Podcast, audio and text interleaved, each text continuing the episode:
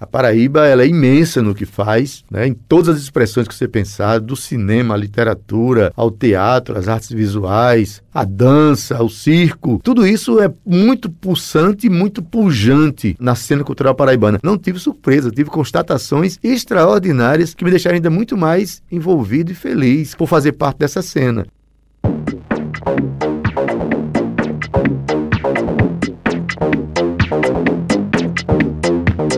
Olá, eu sou Marcos Tomás e você está ouvindo Tabajara Entrevista, um espaço destinado a abordar histórias de grandes personalidades paraibanas, buscando traçar um perfil do entrevistado e suas contribuições para a sociedade. E no episódio de hoje vamos conversar com Adeildo Vieira dos Santos, ou simplesmente Adeildo Vieira, nascido no dia 16 de agosto de 1962. Adeildo é daqueles símbolos, emblemas da cultura produzida na Paraíba, tanto da arte, que primorosamente produz com as próprias mãos, quanto na sensibilidade para absorver e propagar o trabalho dos pares, conterrâneos. Com mais de 40 anos de carreira, atualmente une a vocação artística com a profissão de jornalista e, além dos palcos e composições, comanda um programa diário de divulgação da cultura local. Referência para gerações influenciadas por seu trabalho, há alguns anos ele também é um catalisador da cultura local, através da cabine do Tabajara em Revista. No papo conosco, Adeildo falou sobre referências, influências, origem itabaianense, sobre seu legado e também sobre se perpetuar na arte e na vida.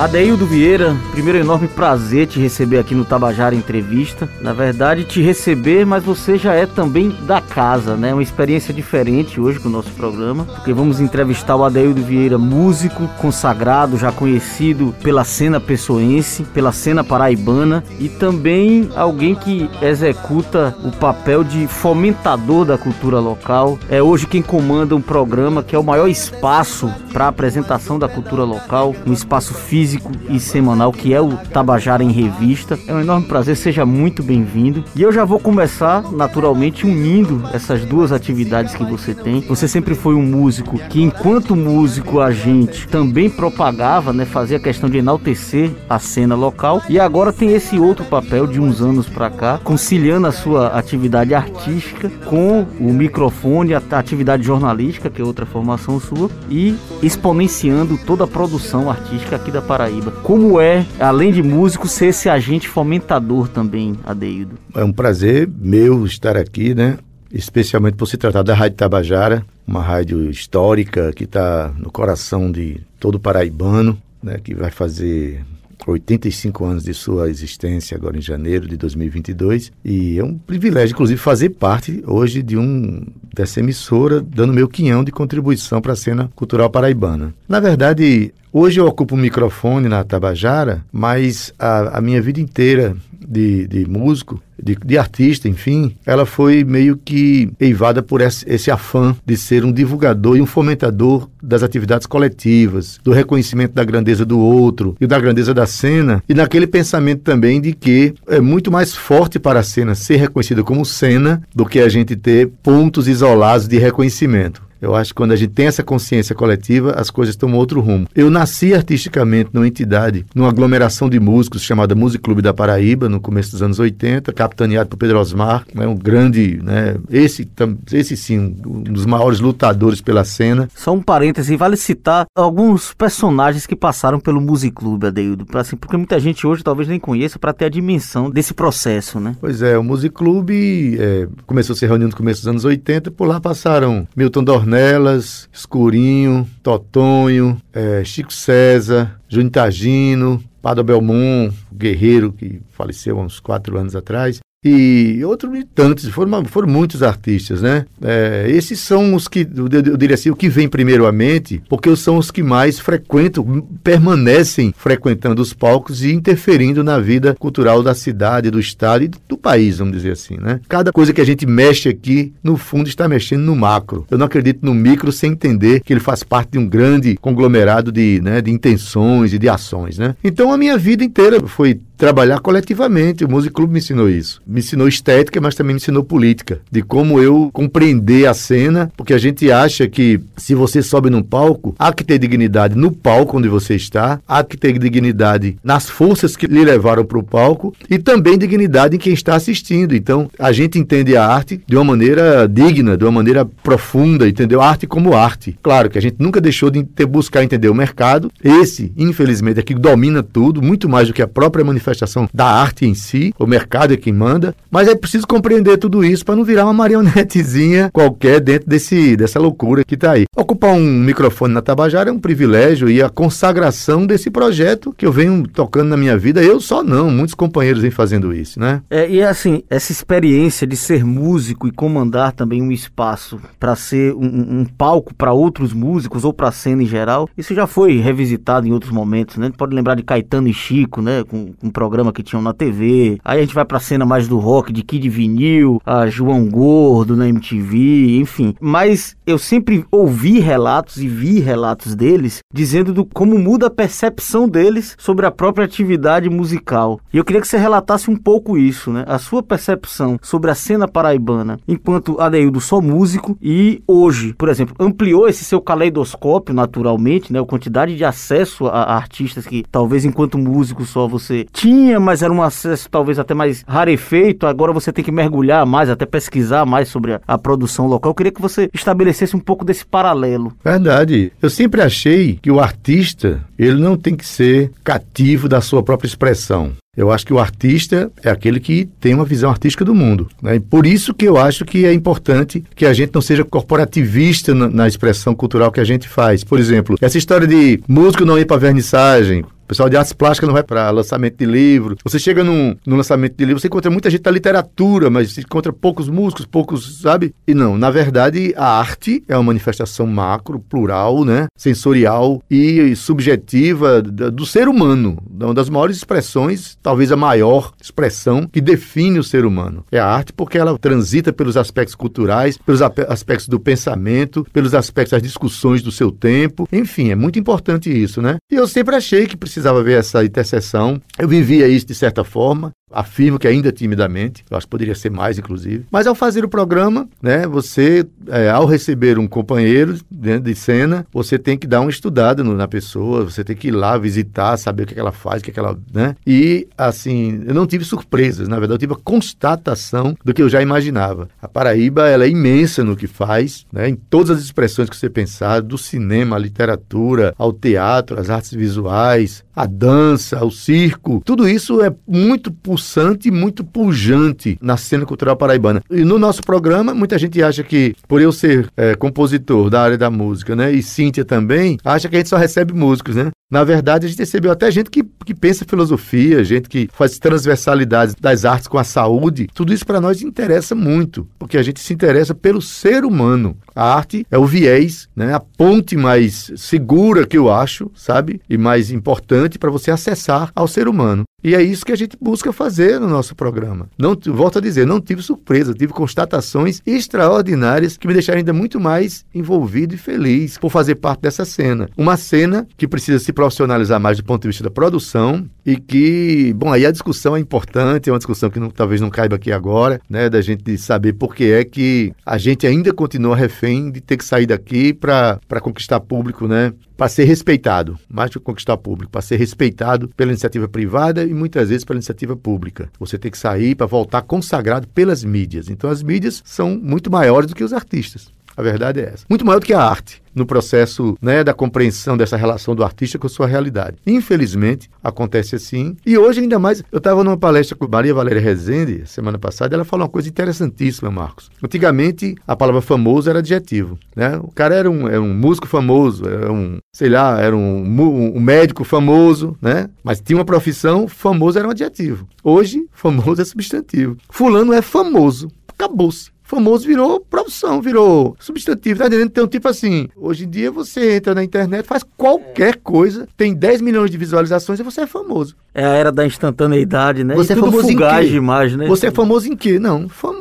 Então isso é um perigo muito grande, porque a fama, muitas das vezes, virou a consagração do vazio, a consagração absurda, hiperbólica, sabe? Imensa do vazio. E isso é terrível, porque a gente está caminhando para um vazio nesse, nessa lógica, né? É como se a gente caminhasse, na verdade, para esvaziar sentido não só desse termo, mas de vários outros termos. Vários outros. De vários outros significados das coisas. Exatamente. Né? E, do, e, é, é e, e da própria existência.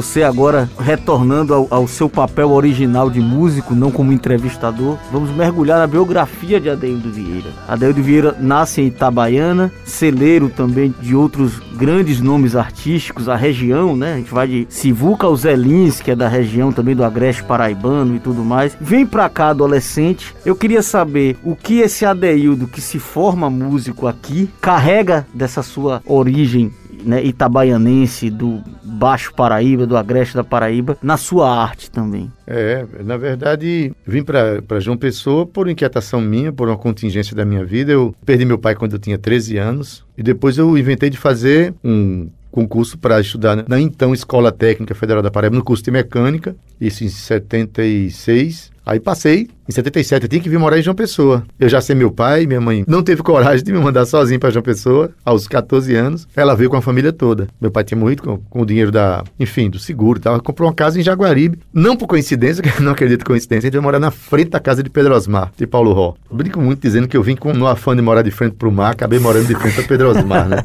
Genial. Mas enfim, o que é que eu trago de Itabaiana? eu trago o gene de uma família de músicos, porque a minha relação com a cultura itabaiana era a cultura do rádio, minha família é, ouvia muito rádio, então eu ouvia Luiz Gonzaga, Luiz Vieira, ouvia os forrozeiros todos, em época de São João tocava demais, trio nordestino, trio do Nordeste, João Gonçalves, Genival Lacerda, né? Marinês, sua gente, aquele povo maravilhoso, né? E assim, meu, meu irmão mais velho é um instrumentista nato, ele toca violão, é um músico fa fabuloso, começou a tocar violão divinamente, espontaneamente. Meu pai comprava discos de instrumentais, de choro, Ernesto Nazaré, João Pernambuco, sabe, Jacó do Bandolim, enfim. Lermando Reis era o, o cara que entrou lá em casa. Meu irmão era um músico. Na minha casa tinha um músico, era meu irmão. Eu nem nem me interessava. Ao chegar em João Pessoa, aos 18 anos, eu senti vontade de comprar um violão. Até os 18 anos você não tinha tocado não tinha, nada? Eu não tinha a menor consciência artística de nada. Nada. Eu só ouvia música, inclusive ouvia músicas do, do mercado mesmo. Em 1976, por aí, quando surgiu o, Saturday Night Fever, eu era um rato de, de, de, de, de discoteca. Inventei até passos de discoteca. Boa cena agora. Mas aí, bicho, quando eu peguei meu violão, que eu comecei a querer tocar o violão, veio imediatamente a vontade de querer me expressar também poeticamente, sabe? E dois anos depois eu já estava participando de um festival na escola técnica mesmo, primeiro MPB Tech, acho que foi em 82. E daí, no ano seguinte, de novo, no MPB Tech 2, segundo MPB Tech, depois vieram os festivais do Sesc, aí eu já estava no Music Club. Primeiro passei pelo Fala Jaguaribe, que era um projeto de bairros que tinha que também capitaneado por Pedro Osmar. Pedro Osmar, Fernando Teles, Vandinho de Carvalho, aí tinha Maria Augusta, que era irmã de Pedro, a dona da bodega hoje, Ígia, né? E suas irmãs, Lúcia, Neném, Socorro. E a gente fazia militância ali. Depois, quando eu fui para o Music Club, aí foi quando eu comecei a ouvir os colegas e discutir as coisas e começar a participar de eventos eventos, e aí eu estava ao lado de quem? De Pedro Osmar. E de Paulo Roque, o maior, a maior expressão cultural de todos os tempos que eu conheci na Paraíba. Quando eu crescer, eu quero ser igual a ele. Eu costumo dizer isso. Paulo Roque foi tão generoso que o primeiro show que eu fiz na minha vida, em 6 de junho de 84, um show com banda, Paulo Ró topou tocar comigo. Ele já era a figura consagrada de Jaguaribe Carne, topou tocar as minhas músicas, as músicas incipientes. Ele foi lá e tocou comigo. E depois disso eu cheguei a ser vizinho dele no Valentina, quando eu mandei o ano no Valentina. Ele era meu cara que me emprestava discos. E... Pô, tava perseguindo, meu. Chegou para morar em frente em Jaguaribe, né? Depois ele morava no Valentina, eu comprei uma casa no Valentina, em 1988. E aí Paulo Ró me emprestava discos o tempo todo, a gente trocava figurinha. Depois eu montei show e ele tocou, continuou tocando comigo. Eu devo muito a Paulo Ró, né? E devo ao Music Club, que me manteve em palcos sucessivos. Agora, palcos que eu digo é em cima de caminhão, em associações de moradores, para defender os processos coletivos da, do bairro, em projetos sociais, em projetos de né, artísticos criados pelo próprio Music Club, em atividades políticas, sabe que a gente defendia, até hoje eu defendo, eu me posiciono claramente o meu escopo político, o que é que eu penso das coisas, da realidade das coisas. E foi assim, eu trago de Itabaiana essa, o, o gênio de uma família inquieta, de uma família musicista, né? E, e vim encontrar todo, na verdade eu nasci artisticamente foi no Jaguaribe. A minha, meu berço cultural é Jaguaribe, né? Itabaiana eu trago, né, as relações de infância que são muito fortes. Meu pai cantava quando, quando eu me punha no colo e cantava Luiz Vieira, rapaz. Cantava Orlando Silva, cantava Luiz Gonzaga. E essas canções nunca mais saíram do, do meu inconsciente. E da meu. Hoje eu esqueço a letra das minhas músicas no palco, mas eu não esqueço uma letra que meu pai cantava para mim. Olha que coisa incrível. Impressionante. Né? Impressionante. impressionante Essa isso. memória afetiva. Por isso que eu digo, cantem para os seus filhos. Ofereçam um cardápio de saúde para os seus filhos, na primeira infância principalmente. Isso nunca mais vai sair do coração deles. Não vai. Quando estou nos braços teus, sinto o mundo bocejar. Quando estás nos braços meus, sinto a vida descansar nesse interim de descoberta artística musical, quando você se vê aqui em João Pessoa já, você cursava, você falou, né? Cursava mecânica e esse arrebatamento também mexeu com sua cronologia de estudante, não é? Total. Houve uma interrupção, então vamos avançar essa etapa agora da vida de Adeildo Vieira. A música mexe e ela começa a ocupar o posto central da sua vida aquele, naquele momento? Depois da escola técnica, eu passei para engenharia mecânica na UFPB, 1980 muito bem pontuado. Primeiro semestre só, né? Tá, muito boas notas. Aí depois, aos 18 anos, exatamente aos 18 anos, eu descubro o violão, peguei o meu crédito educativo, um, um mês de crédito educativo de 1.100 cruzeiros, né? Você acha qual era a moeda da época? Comprei um violão. Quando eu comprei o violão, não sei porquê, a minha vida virou de cabeça para cima. Na verdade, eu acho que eu vivia de cabeça para baixo. Né? Eu costumo dizer que eu uh, enveredava pelas ciências exatas, mas o que me interessava era a dúvida. Aí, resultado, aquele conflito né, com a matemática, com a física, com a química, aquelas coisas de engenharia, aí eu vi um conflito horrível. Só queria saber de ler, de tocar, de, de poesia, de escrever, de não sei o quê. Aí descobri o Fala Jaguari, comecei a tocar lá, comecei a ir para os eventos. Aí o maior conflito da minha vida foi largar um curso que eu me preparei desde sempre para fazer. Né? Meu sonho era trabalhar na Petrobras, né? Nem imaginava que ia ter uma lava-jato um dia. Nossa Mas meu, meu, meu sonho era, era, era e ajudar minha mãe. Até que um dia minha mãe olhou para mim e disse: Meu filho, você tá feliz? Aí eu disse: Não, mãe, eu tô com vontade de subir naquele fio da luz ali, ficar pendurado, balançando ali. Disse, que história é essa, meu filho? Eu tava desesperado, bicho, porque eu não sabia como largar um, negócio desse. Ela disse: Meu filho, que conversa é essa? Você não tá feliz, não? Então saia desse negócio, esse curso aí. Você tem 21 anos. Aí foi quando eu fiz o curso de jornalismo. Fiz porque eu tinha uma namorada que fazia. Também foi aleatório, na verdade, a escolha pro jornalismo. Total. Eu fiz, na verdade, bicho, eu fiz o curso para música, vestibular. Mas eu não sabia nada de música, eu me inscrevi, tinha uma prova, tinha uma prova anterior para fazer. Aí eu, no dia que eu fui fazer a prova, eu vi o pessoal saindo dizendo assim: rapaz, tinha dois acidentes, duas quiálteras. Teve uma hora que o compasso, não sei o que, uma síncope. Eu olhei assim pros caras e digo, meu Deus. Aí voltei para casa, digo, vou entrar, não, vou passar um vexame. Não sabia nada. Aliás, eu não sei até hoje. Aí eu saí, Fui para casa, só porque eu não fiz a prova me reprovaram, pô, sacanagem, né? Mas Aí o, a segunda opção era jornalismo. Porque eu tinha uma namorada que fazia jornalismo. E Chico César fazia jornalismo, que era um cara que já admirava. Digo, deve ser bom esse curso, né? Chico César faz também. Aí eu entrei, o jornalismo, fiz um curso atabalhoado, perdi disciplina, parei para trabalhar, voltei depois, não sei o quê. Aí foi quando eu passei para o Serviço Público Federal, eu comecei no INSS, 1986. Aí foi quando eu, eu digo, não, agora eu, eu tenho meu, minha condição de vida. Só que eu já vinha trabalhando minhas as minhas coisas com o Music Club, né? né? Eu comecei a participar do Festival do Sesc em 86. Eu participei de 13 edições desse festival. A última que eu participei já foi com meus filhos tocando comigo em 2006. E ganhei o festival com a música que eu fiz em homenagem a Lucilin, chamada Olhos de Paisagem. O que você ganhou foi com seus filhos tocando Já foi com contigo? meus filhos Nossa. tocando comigo. Eles é com é 86, o Rudá tinha 15 anos, os outros dois tinham 13. E na bateria foi Vitorama. E aquele dia eu ganhei melhor letra, melhor arranjo e primeiro lugar. Aí a partir daí, quem começou a assumir os palcos do Sesc foram meus próprios filhos, com as bandas deles, com as músicas dele. Pronto. E fora isso, eu participei de 29 festivais. Ganhei esse do Sesc, ganhei um na Universidade Federal da Paraíba com a música Manos Manos. Ganhei um no, no IFPB, na época era Cefet, em 2004,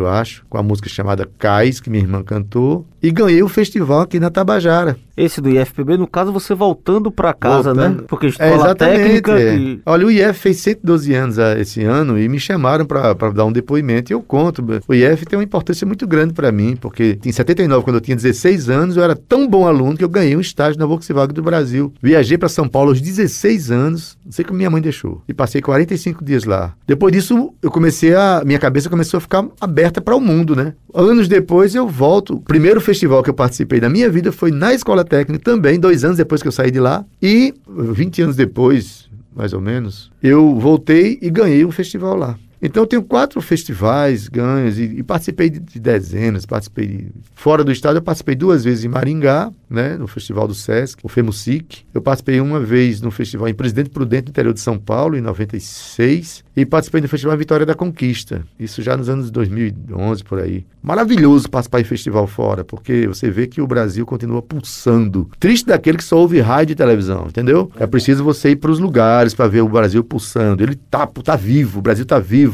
Não está na UTI, o Brasil não está na UTI, entendeu?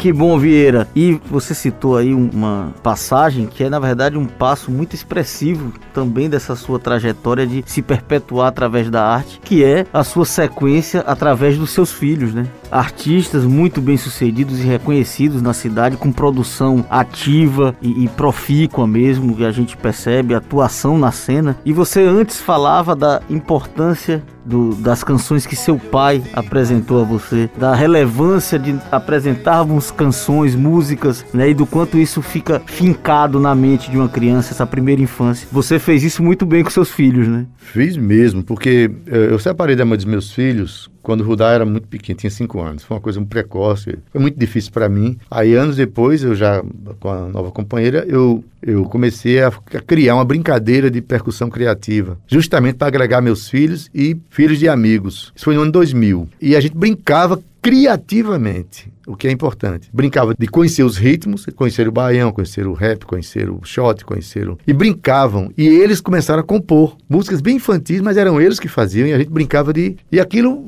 passei acho que um ano e meio fazendo isso nos finais de semana. Chegou, chegou o final de semana de ter 22 crianças e eu, aí Vante chegou depois, Vante da Tribo para ajudar, participar também. Aí o que, que acontece? Depois que eu não pude mais fazer isso, dois anos depois, meus filhos começaram a pedir instrumentos. O Anap pediu um piano, o Rudá pediu uma guitarra e Cairé, que hoje está fazendo pós-doutorado em biologia, né?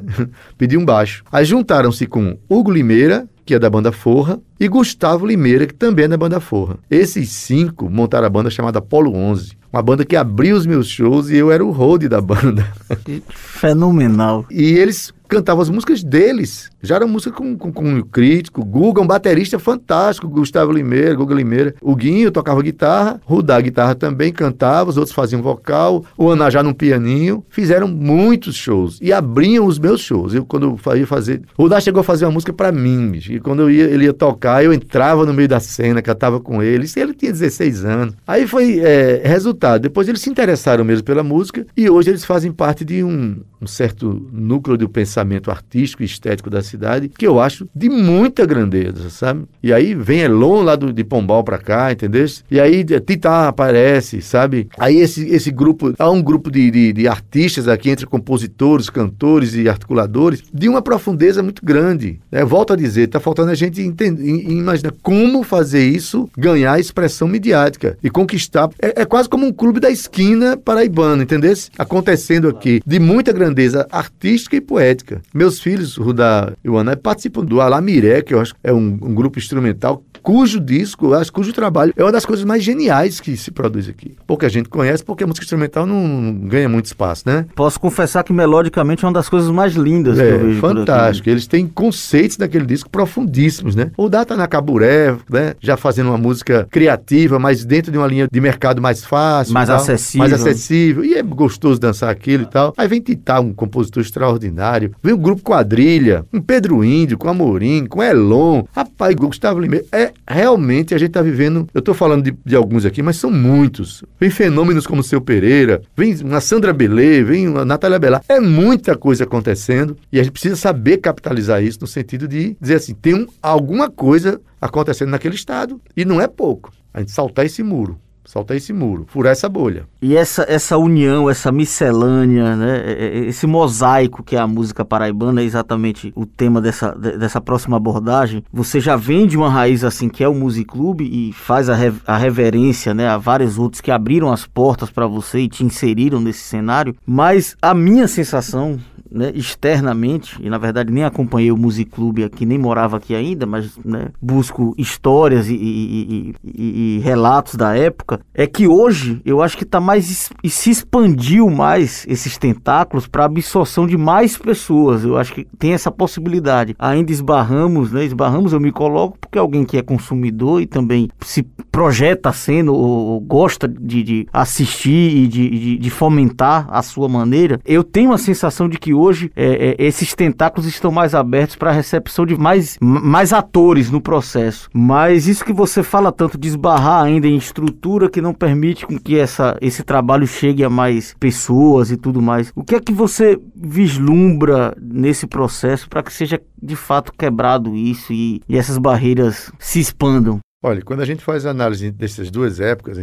época em que eu nasci artisticamente e hoje, a gente tem que considerar justamente os momentos históricos, né? A gente fazia show nos anos 80, com a caixa de som amplificada, um microfone na boca do instrumento, que a gente não podia comprar captador, que era muito caro, e um microfone, percussão acústica, instrumento ruim, porque a gente não tinha dinheiro para comprar. Gravar, a gente só podia fazer de Recife para lá, e era vinil, e era difícil de gravar. Então, hoje, a gente tem home studio, as pessoas compram uma plaquinha de som, botam no computador, gravam em casa, e, e os paradigmas de divulgação estão absurdamente diferentes. Inclusive, todos nós somos um laboratório dentro disso. Principalmente nós que, eu particularmente, tenho dificuldade imensa de lidar com as redes sociais pela velocidade e pelo, pelo conceito que ela traz para trabalhar com ela, sabe? Então, a juventude tem uma ligação diferente, tem uma relação diferente. Esse, os, os, jovens que estão hoje é, atuando com essas redes sociais já tiveram seu parto programado por um computador. já é a, a galera que já nasceu no universo do computador. Então, a vida deles é uma vida misturada, imbricada, né, com o universo digital e virtual.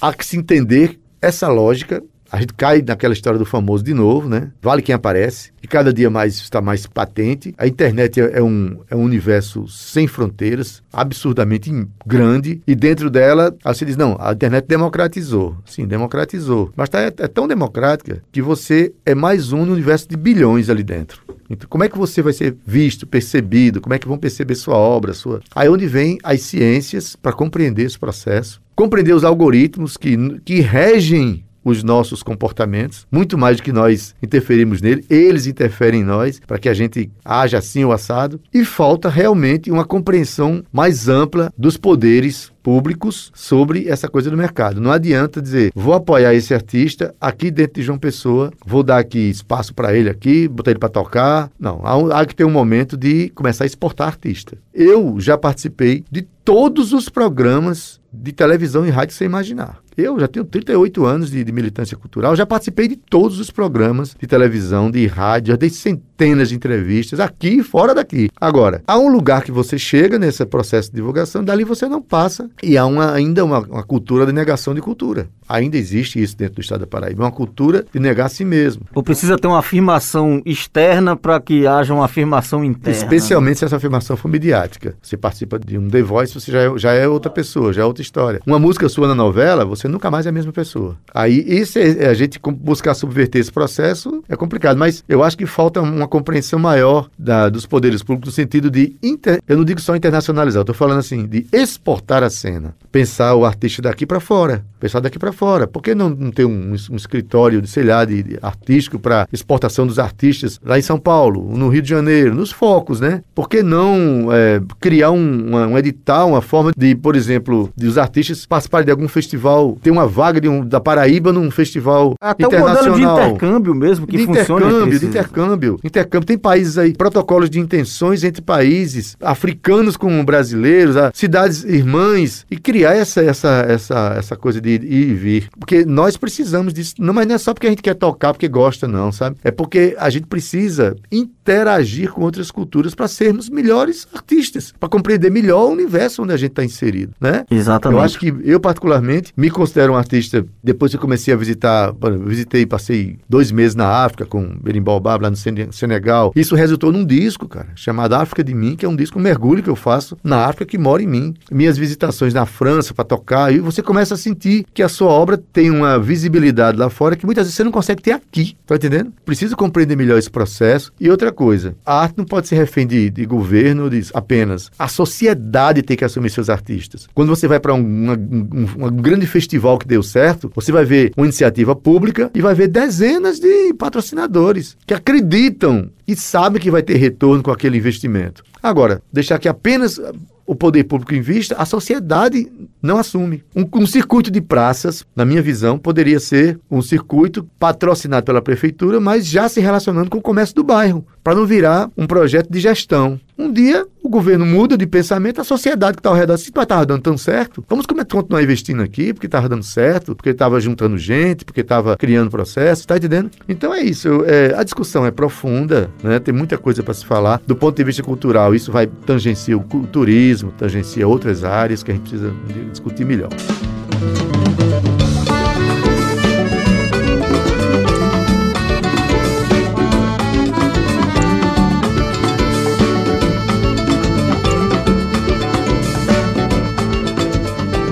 Adeildo, quantos álbuns Adeildo tem lançado? Quantas músicas você já tem? E o que é que tem projetado na sua carreira ainda? Projetos futuros. Eu tenho três CDs lançados, é o Diário de Bordo, o CD Abraços e o CD África de Mim. Eu tenho um DVD, inclusive meu amigo Pires participou da gravação dele, foi, gravado pela TV Cidade João Pessoa no ano 2007, foi lançado em 2008. É um DVD que na verdade é um registro, não um DVD que competitivo do ponto de vista de mercado, não, porque foi um registro muito bonito, eu acho, me emociono quando eu ainda vejo. Mas tem lá, esse, tem até umas músicas que só estão lá, inclusive, né? Tem o Berimbau Bab, que eu participo, né? Então tem, tem músicas minhas lá, é um projeto que jun- junta três continentes e a gente tá aí na luta. E tem músicas gravadas por outras colegas e colegas também, né? Especialmente as- algumas meninas, né? Leonora Falcone, Cláudia Lima, Naí Claro, Socorro Lira, Maria Juliana, Sandra Belê. Sandra Belê, que gravou recentemente. E tem, bom, Sonora Samba Groove gra- gravou música minha.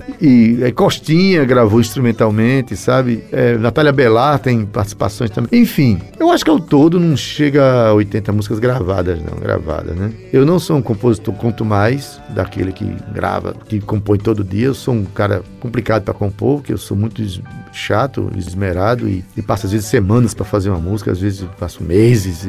quando eu solto a música é porque ela tá resolvida em mim. Aí pronto. E ao todo não chega a 120 músicas, sabe? Eu sou um cara que não componho tanto não, sabe? Deveria compor mais. Mas quando eu faço, eu faço e digo assim, tá feito. Eu nunca me arrependi de ter feito uma música, sabe? O que é que eu pretendo daqui pra frente? Continuar me relacionando com, a- com a música, lutando pela cena brasileira, em especial da Paraíba. Depois da pandemia, vou fazer um outro disco, né? Com novas parcerias, com novas músicas. E quero tocar mais. E quero tocar em escolas, quero tocar em associação de moradores, quero viajar, conhecer outras pessoas, quero me aposentar da universidade, botar o violão nas costas e ganhar o mundo só ou com meus filhos, com minha banda, enfim. Frequentar palcos pelo mundo, fazer amigos e lutar pela, pela vida digna da, né, da, da humanidade. E sei que não estou só. Mas importante é que nessa lida eu não me sinto solitário. Eu sei que tem muita gente que pensa a vida com essa dimensão. É isso que eu quero. E quero estar perto da Tabajara também.